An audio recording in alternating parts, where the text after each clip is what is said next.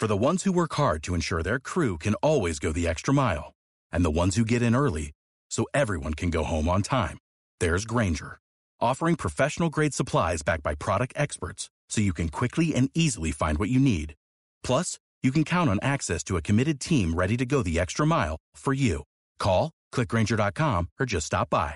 Granger, for the ones who get it done.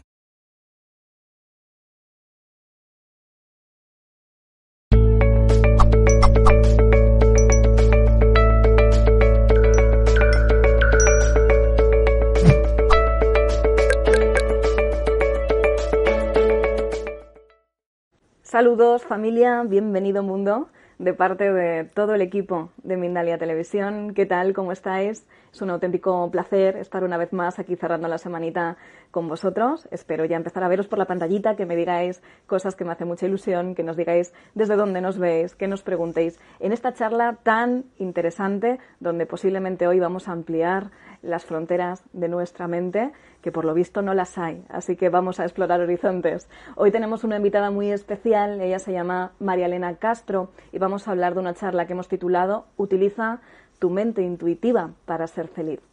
¿Quién es María Elena Castro para aquellos que no la conocéis? Pues es, ella tiene una licenciatura y maestría en psicología, es hipnoterapeuta, ha escrito 140 artículos, más de 140 artículos y, y libros publicados. Utiliza herramientas virtuales y técnicas cuerpo, mente y espíritu. Así que en un ratito vamos a aprender un poquito con ella todo esto. Simplemente me queda recordarte que puede que me estés viendo aquí en directo, pero por supuesto también puedes estar viéndome en diferido, porque este contenido va a quedar grabado en nuestro canal de Instagram, Mindalia barra baja con, y también en nuestro canal de YouTube, Mindalia Televisión Plus, como sabes. Así que ya sin más preámbulos, si os parece, vamos a dar paso a María Elena. Crear con nosotros este directo, por supuesto, que no me entere yo que no es así, ¿eh? por favor. Venga, esos países. Venezuela. Saludito. Hola. Bienvenida, María Elena. Gracias por Hola. estar en Mindalia en directo. Gracias a ustedes por invitarme, estoy muy emocionada. Para mí la es emoción es un mutua. placer estar con un canal como ustedes. Es un auténtico placer para nosotros también. Además, gracias a ti vamos a hablar de un tema tan apasionante y tan interesante que estoy convencida que vamos a ayudar a muchas personas hoy con esta información. María Elena, tú descubriste el poder de la mente hace ya muchísimos años, casi, casi, casi que pasando esa infancia. Tú comentas que tenías una infancia feliz, rodeada de amor, con tu familia, y de pronto, en la preadolescencia, te sobrevino una enfermedad y te complica un poco la vida. Todo lo que era felicidad, Sí. de repente se va mermando en tu vida, pero hay algo que nunca te deja y hay algo que siempre nos acompaña, que es el poder de la imaginación. Y tú confiesas que gracias a esa imaginación es como que te desconectabas de ese momento que vivías y te ibas al futuro proyectando el boceto de lo que sería tu, tu vida años después, ¿no es así? Sí. Sí, que, Cuéntanos un poco. qué, increíble que, hay, que, que menciones eso y te agradezco mucho que lo menciones, porque fíjate que durante esa enfermedad que yo tuve, que fue una hepatitis prolongada de ocho meses, mi papá me regaló todos, muchos libros de cuentos, unos libros de cuentos rusos, todo tipo de cuentos, y ahí fue donde yo me di cuenta del poder de la imaginación y que la imaginación no solo es como otra vida o una vida paralela, sino que podía ser la vida que podíamos construir todo aquello que nosotros quisiéramos construir. Y en ese entonces tenía 11 años y no tenía yo idea de que iba a estudiar psicología ni de qué iba a hacer, pero yo siento en retrospectiva que ahí fue la semilla de todo esto que hago con el trabajo de la mente intuitiva. Ajá. Bueno, ya lo decía Einstein, que el- la imaginación es mucho más poderosa realmente que el conocimiento. Podemos no tener absolutamente nada, pero teniendo imaginación tenemos esa pequeña esperanza para seguir construyendo la vida deseada. Y lo que tú dices, en ese momento nace el germen de tu vida posterior, donde pasan los años y te dedicas a lo que imaginabas, que era elegir el camino del amor, como tú dices, y ayudar a otras personas en el mundo de la psicoterapia, ¿no? Y por un lado, tú comentas que descubres distintas habilidades de tu mente. Por un lado, la parte racional, ¿no? Con la investigación, haces mucho trabajo de investigación para poder ayudar a esos adolescentes con problemas en la prevención de todas estas cosas. Y por otro lado, em, de alguna manera te sumerges en el poder del ser, ¿no? En la parte más sutil del ser y te das cuenta que ahí está la resiliencia y un caudal inagotable para, para nuestro propio crecimiento, para una evolución positiva. Cuéntanos esto. Sí, pues fíjate, es increíble. Ahora yo como terapeuta, como hipnoterapeuta, sé que para el cerebro no hay diferencia entre lo que imaginas y lo que realmente sucede, y eso está comprobado científicamente. Pero en aquel entonces eh, yo siempre eh, he vivido la imaginación como un refugio y de forma natural yo siempre imaginaba cosas positivas no con la intención de construir, sino que había algo dentro de mí que me hacía consolarme a través de la imaginación. Y conforme fui estudiando y avanzando y haciendo investigación y demás, caí en el mundo de la hipnoterapia, en donde los fenómenos hipnóticos son fenómenos naturales y me di cuenta que cuando yo imaginaba, lo que yo estaba haciendo era una especie de autohipnosis positiva. Es decir, cuando tú imaginas el camino que quieres recorrer, le estás indicando a tu mente qué hacer. Y la mente tiene esos fenómenos hipnóticos naturales, porque mientras tú estás haciendo cualquier acto automático, lavar tus trastes, bañarte, o recorrer en el auto un camino, o caminando un camino que conoces, automáticamente tu mente se libera y ese es un momento mágico de hipnosis natural, entre comillas, en donde a veces vienen a ti soluciones y vienen, y así es como han venido a mí proyectos y muchas cosas que he ido desarrollando, porque de repente se me ocurren. Y cuando yo digo de repente se me ocurren, no es más que caigo en un estado hipnótico natural. No es nada mágico o esotérico, es simple y sencillamente una capacidad que tiene nuestra mente, nuestra mente intuitiva. A través de, esta hipnoterapia o de la hipnosis, por supuesto, abrimos la puerta y le damos entrada a ese gran grueso de nuestra mente que es el inconsciente, ¿no? Tan inabarcado muchas veces. Y aquí sí, y aquí sí que me gustaría que nos explicaras, desde tu gran bagaje y tu enorme experiencia, cómo se divide nuestra mente en, esa, en esos dos hemisferios, en esa parte racional y en esa otra parte intuitiva, que es la que hoy vienes a, ampliarnos de alguna manera. Cuéntanos un poquito cómo es esta división. Exactamente. Fíjate que la mente racional es la mente que te dice que tú y yo teníamos que estar a las tres en punto aquí en esta entrevista. Es la mente que te dice vamos a hacer pruebas para que todo salga bien es la mente que los estudiantes universitarios, los jóvenes usan para estudiar, es la mente que usamos para planear, es la mente que tiene pasado, presente y futuro y que en el hablar tiene una sintaxis de sujeto, verbo y complemento. Importantísima para la vida que tenemos, porque somos seres duales en el sentido que tenemos raciocinio y intuición. Pero el hecho de que tengamos raciocinio, esa es la mente racional. Ahora, la mente intuitiva es más la mente de los sueños. ¿Cuántos de nosotros y los que nos están escuchando no soñamos y decimos, bueno, pero ¿por qué soñó un gato disfrazado que era mi papá y que yo sabía que era mi papá, pero no era mi papá, pero tenía el penacho güero como el exnovio que tuve? Y es decir, el, el sueño es un mix que representa simbólicamente nuestros contenidos pero que no sigue la sintaxis formal de pasado, presente y futuro, ni sigue la sintaxis de una oración, pero que nos da mensajes. Entonces, intuición, la disculpa que te interrumpa, ¿con qué, se, con qué se conecta la intuición? ¿Se conecta con esta fuente de información que es el inconsciente? Con la mente inconsciente. Por eso, tantos maravillosos psicoanalistas, bueno, Freud, que no fue el primero de hablar del inconsciente, pero que fue el gran psicoanalista que descubrió que el inconsciente, ¿por qué es importante el inconsciente? ¿Para qué nos metemos en ese mundo aparentemente absurdo? Porque es lo que dirige nuestra vida. Es decir, en el inconsciente, decían la psicología tradicional, están todos los traumas o los problemas que tú has tenido. Pero la psicología positiva de hoy dice sí, pero en el inconsciente también están todos tus recursos. Y entonces, ¿qué prefieres? ¿Ir a desenterrar y desentrañar tus traumas o ir a desenterrar tus recursos para vivir la vida como tú la quieres vivir? Entonces, la mente inconsciente es un tesoro desde el cual todos nos podemos conectar y las soluciones pueden venir así. Bueno, tú podrás decir, estás exagerando que vengan así, pero si yo busco la solución desde lo profundo, ¿y qué tengo que hacer para conectar con mi mente inconsciente? Meditar, soltar la mente, entrar en trance, soltar los pensamientos racionales.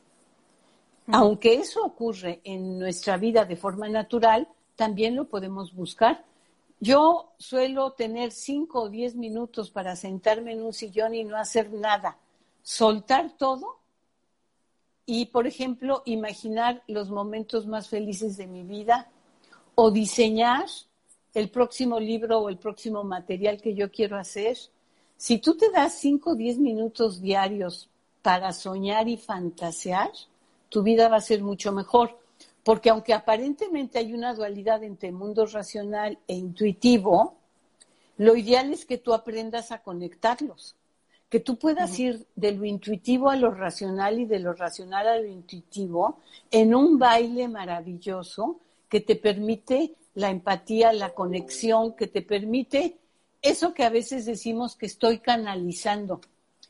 Y estoy canalizando porque no sé de dónde viene, pero es que puedo ir de mi mente racional a mi mente intuitiva. Y por eso cuando mi mente intuitiva me habla, yo digo, me dicen qué porque no sabes quién te lo dice ni desde dónde te lo dice, pero captas ese mensaje.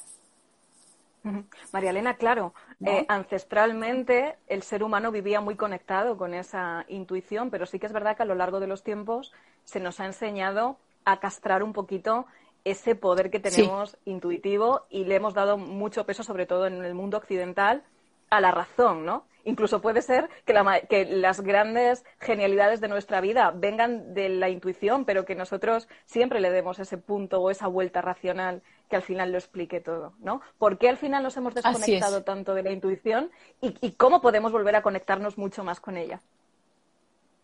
Fíjate que yo he pensado que en estos tiempos de pandemia, en estos tiempos que un golpazo nos obligó a vivir diferente, he encontrado con las personas que trato, con mis colegas, con quienes convivo, que nos ha obligado a, tener una vuelta al interior. Y estoy este, convencida de que esa vuelta al interior eh, fue dada por este golpazo así, porque hay tantas cosas de la mente racional, los estudios, la mente racional es como que nos está, ah, vamos a decir, abarcando totalmente. Pero el mensaje que yo quisiera dar también en esta entrevista es que es un tesoro volver a la mente intuitiva y orar, meditar, reflexionar, sentarte 15 minutos a no hacer nada, ¿no? Eh, contemplar la naturaleza, cuidar tu jardín, ver un atardecer, escuchar el ruido del mar, ver la montaña, de una u otra manera te empiezan a conectar con una sabiduría interior que habíamos perdido y que hoy de alguna manera el mensaje del universo es recupera esa sabiduría interior. Tú en este sentido, hablando ya del grueso del inconsciente y del poder de la intuición, hablas de los estados alterados de conciencia, que ahora quiero que vayamos un poquito con ello, que nos expliques cuál es este suprasentido que todos tenemos. Pero me gustaría traer a colación alguna pregunta que nos van dejando por el chat nuestra querida familia de Mindalia. Por ejemplo, Sebastián te pregunta. Dice, ¿la mente racional es la porción más pequeña y la inconsciente o intuitiva es la porción mayor? Fíjate que no hablamos de tamaño de porción, porque un poco calcular o hablar en términos de tamaños es mucho la mente racional. Yo más bien te diría, Sebastián, que están entretejidos. Hazte de cuenta que tú haces una trenza. Y si pudieras distinguir qué es la mente intuitiva y qué es la mente racional para el ser humano, claro, porque cuando ya no seamos humanos y tengamos otra forma, va a ser diferente, pero el ser humano entreteje lo racional en azul y lo intuitivo en rojo, un azul, un rojo, un azul, un rojo, nada más que la percepción que la educación nos ha obligado es a que tú ves nada más una trenza de un solo color. Pero todo lo que te pasa viene de un lado u otro. Claro que es importante aprender a detectar todo lo que es el mundo intuitivo, porque ahí está el poder de crear. Si lo imaginas, lo puedes crear. Si lo imaginas, puede suceder. Y cuando tenemos un problema, un poco la cultura nos ha obligado a decir, mide todas las consecuencias que puede pasar, pero nadie te ha dicho, ve todas las soluciones que puede haber. Imagina todas las soluciones por absurdas que te parezcan.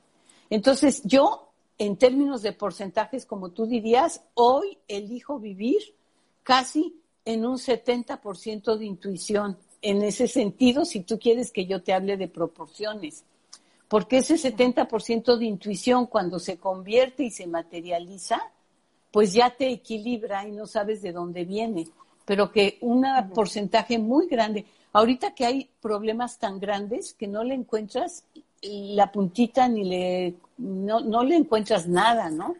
Entonces la mente intuitiva te puede ayudar a dar una solución. De hecho, María Elena, no sé si estarás de acuerdo conmigo en que nuestra propia vida es el mayor acto de creación eh, que el ser humano puede llevar a cabo, ¿no? Al final te vas dando cuenta que, tú mismo eres quien ha ido tejiendo los episodios de tu vida y eso parte siempre de, de ese pensamiento, de esa imaginación. Sí, así es. Y por eso todo la psicología positiva yo pienso que es muy importante para mí como investigadora, es un marco teórico importante, porque en la psicología positiva te hablan los estados de flow, los estados de flow es que cuando tú logras hacer algo con tu mente racional, tú dominas algo, pero al dominar algo, paradójicamente te dejas llevar. Y cuando te dejas llevar, fluyes. Y cuando fluyes, para ti el tiempo no pasa, pueden pasar seis horas. A mí a veces me pasa en esta dualidad, en estas dos pasiones que tengo, la investigación y la, y la mente intuitiva, que cuando me pongo a analizar bases de datos, me gusta tanto y lo domino tanto que el tiempo pasa sin pensar y entro en un estado de flow y me vienen a la mente hipótesis y resultados de forma automática. Y si te pones a pensar... Perdona. Perdón. No, tú dime. No, perdona que te interrumpí, pensé que, que habías terminado. Eh, no, te decía que a mí una de las cosas que me, que me fascinan de tu trabajo es cuando te diste cuenta que la psicoterapia siempre se centra en el trauma, en el problema, para a partir de ahí poder desentrañar y poder ver cómo ayudar. Y de repente tú te diste cuenta que por qué nos vamos a centrar en el problema y no centrarnos en todos los recursos que tenemos antes de llegar a ese problema o para solventarlos, ¿no? Esa resiliencia que todo ser humano tiene dentro y que es capaz de utilizar en, en casi cualquier circunstancia en la que se encuentre. María Elena, otra de las preguntas que se están repitiendo mucho en el chat, porque las personas están muy participativas, es la autohipnosis. Las personitas quieren que les hables un poquito de la autohipnosis y esa relación que tiene con la intuición, si es que la tiene. Fíjate, te voy a decir que la autohipnosis, en, si yo te digo cuál es el centro de la autohipnosis, te voy a decir tres cosas. Primero, si tú te centras en tu respiración, la respiración es un acto automático que al inhalar y al exhalar de manera automática te puede empezar a amplificar tu estado de conciencia. Haz de cuenta, tú y yo, si hablamos ahorita racionalmente, estamos así. Pero si entráramos en una meditación con respiración, íbamos a empezar a hacer esto. Mis manos se separan y abren una ventana de luz. Al respirar, automáticamente sueltas tus pensamientos racionales. Dos, al imaginar, pero al imaginar lo que quieres, empiezas a construir el guion de la película de tu vida y empiezas a trabajar desde otro ángulo. Porque cuando imaginas hay forma, hay color, hay sabor, hay sensación, ¿no? Hay sentimientos, hay emociones, hay afecto. Y entonces ahí empieza un poco la fantasía diurna, vamos a decir, empiezas a entrar en un estado hipnótico y después, cuando después de usar la imaginación, hay otro tip que nosotros usamos mucho y se los voy a dar. Siempre hay algo superior a nosotros.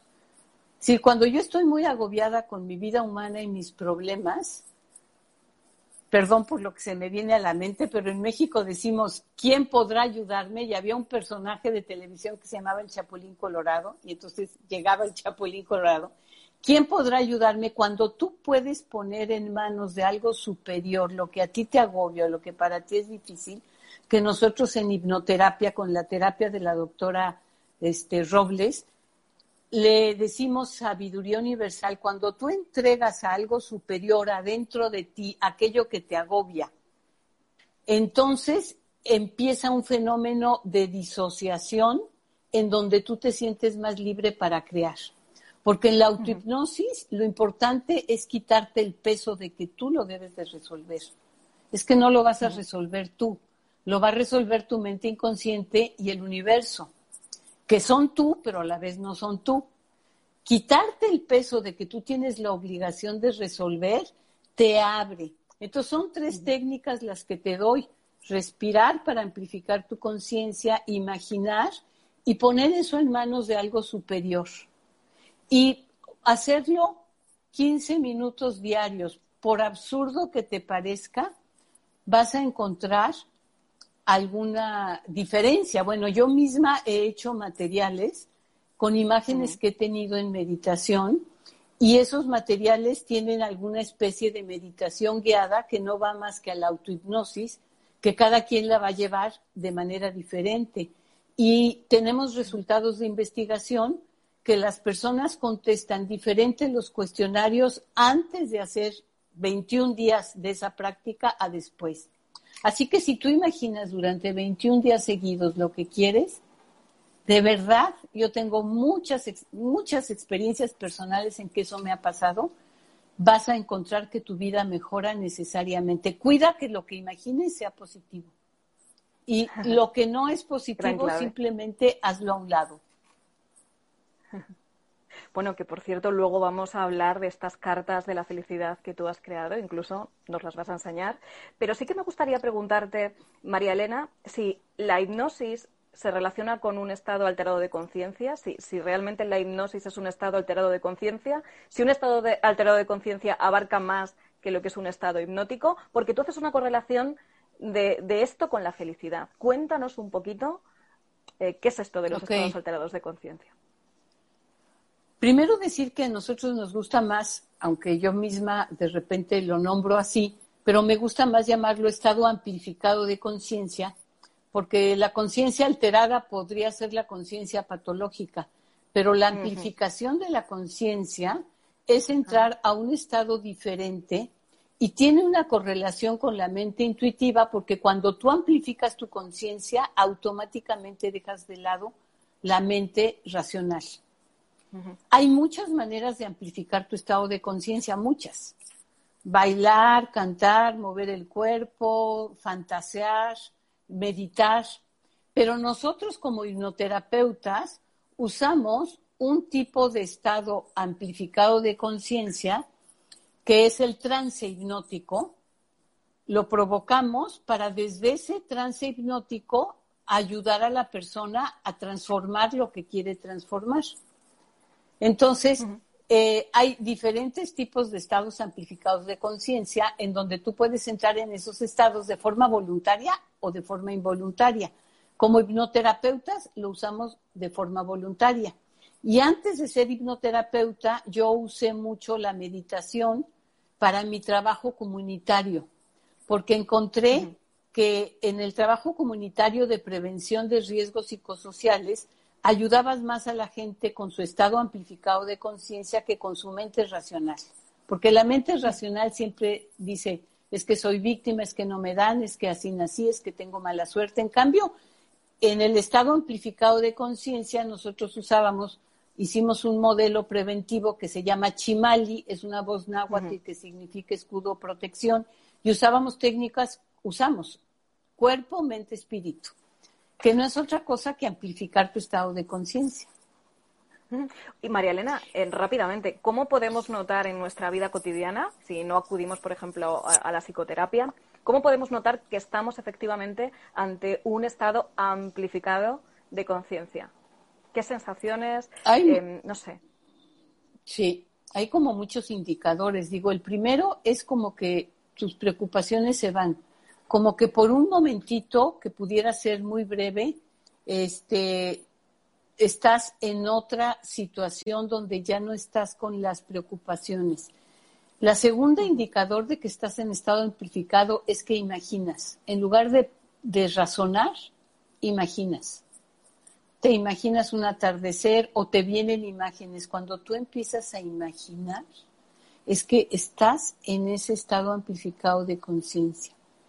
Y segundo, hay situaciones sorpresivas en donde sin tú quererlo, te vienen soluciones de cosas que habías estado buscando y que no encontrabas el camino o de repente vienen recuerdos de infancia.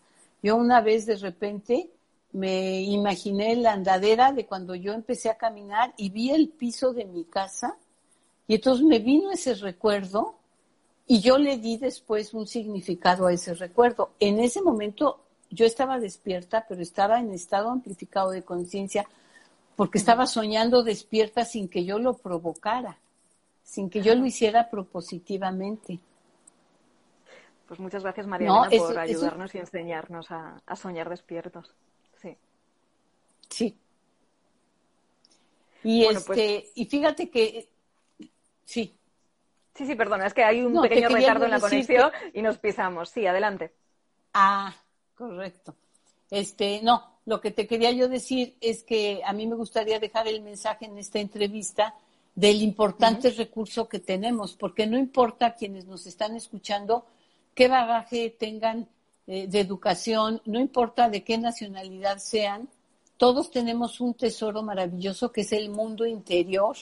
Y el mundo interior no es más que la mente intuitiva.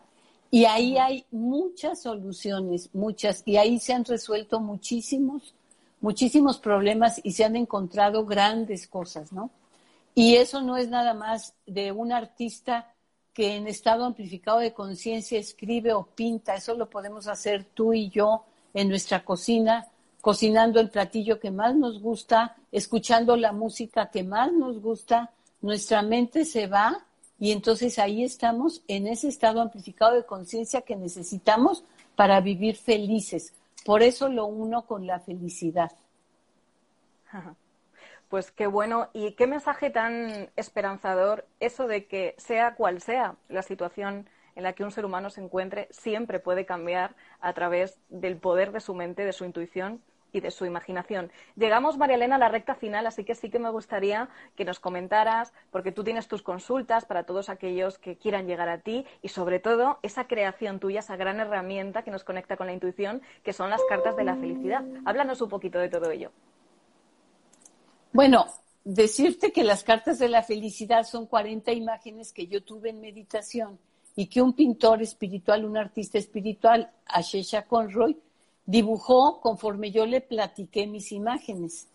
Y a esas cartas yo les puse meditación y también estoy usándolas en el sentido no tanto adivinatorio, sino como mensajes de luz, diálogos de luz, diálogos que vienen desde el interior, porque cada una de esas imágenes que yo vi en estado alterado de conciencia, por ejemplo, cómo se, cómo este, cuando haces tai chi o haces yoga, entras en un estado amplificado de conciencia y muchas de esas imágenes yo las estuve haciendo tai chi. Y mientras hacía tai chi me venían esas imágenes que formaron después las cartas de la felicidad.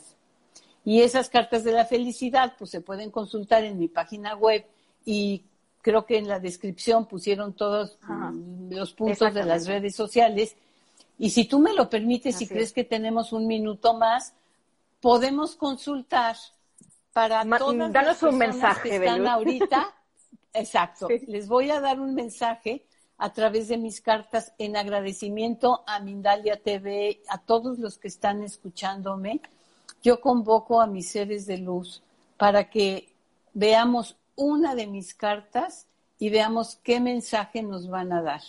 Y entonces voy a voltear. Aquí están viendo, creo, dime si se ve, perdón, ya.